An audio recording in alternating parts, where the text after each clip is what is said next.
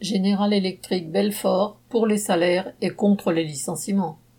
Dans la partie Steam Power System, turbine à vapeur et alternateur de General Electric à Belfort, viennent d'avoir lieu les négociations salariales. Résultat, les salaires sont pratiquement bloqués après un gel des augmentations en 2020 sous prétexte de Covid. Le mépris de la direction s'y rajoute. Celle-ci a osé proposer une hausse de 7 centimes d'euros brut de la prime de panier, passant de 6,27 euros à 6,34 euros dans un premier temps, et une augmentation entre guillemets faramineuse de 23 centimes d'euros brut pour ce même panier d'équipe.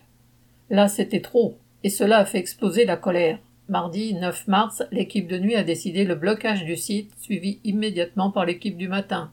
Les grévistes ont bloqué l'entrée de l'usine et tous les camions ou véhicules.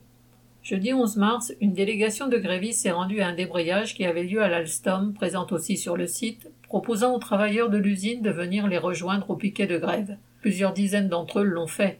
Finalement, la direction a accepté de verser une prime de 1000 euros et d'autres primes, dont certaines pour les seuls grévistes. Mais surtout, le patron a accepté l'embauche d'intérimaires et d'apprentis en tutorat, ce qui était une revendication des grévistes. Moyennant quoi, l'Assemblée générale qui a suivi a décidé majoritairement la levée du blocage. Correspondant Hello.